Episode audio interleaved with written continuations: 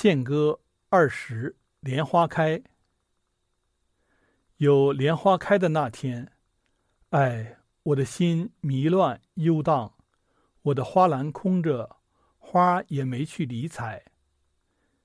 不时的有一段幽怨来袭击我，我从梦中惊起，觉得南风里有一阵奇异的香气，这朦胧的甜香让我想忘的心痛。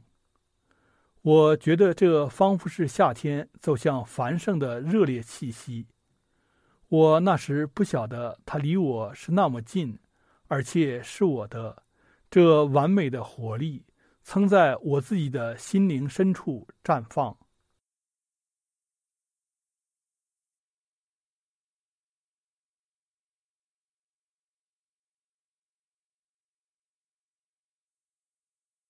献歌。四十一，等候。我的情人，你站在大家背后，藏在何处的阴影中呢？在尘土飞扬的道上，他们把你推开走过，没有理睬你。在困乏的时候，我摆开礼品来等候你。过路的人把我的鲜花一朵一朵的拿走。我的花篮几乎空了，清晨、中午都过去了。暮色中，我卷眼朦胧。回家的人们瞟着我微笑，让我满心羞愧。我像女乞丐一般的坐着，用衣袖蒙上脸。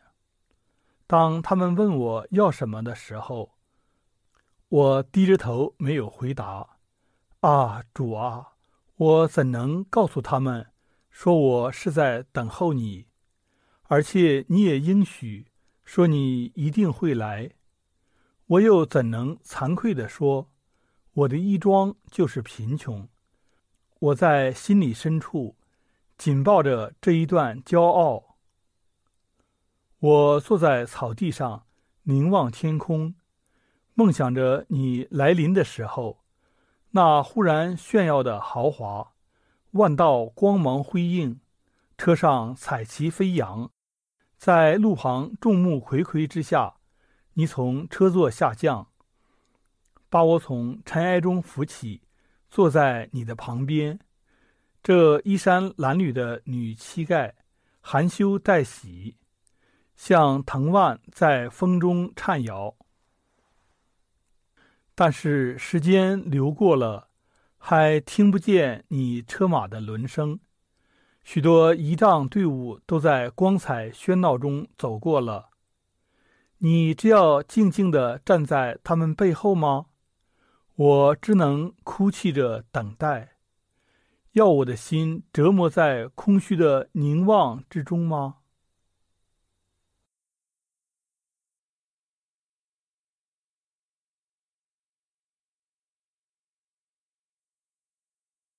献歌四十七，唤醒。夜已将近，等它又落了空。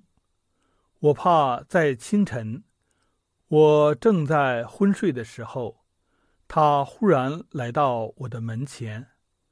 啊，朋友们，给他开着门吧，不要阻拦他。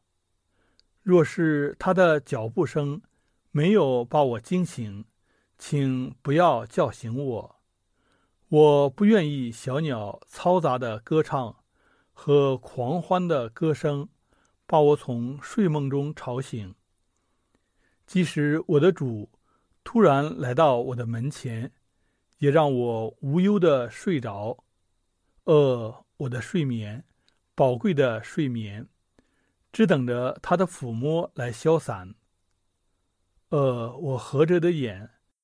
只有在他微笑的注视下才睁开，让他作为最初的光明和形象，来呈现在我的眼前，让他的眼光成为我觉醒的灵魂最初的欢悦，让我主动的回来向他立地皈依。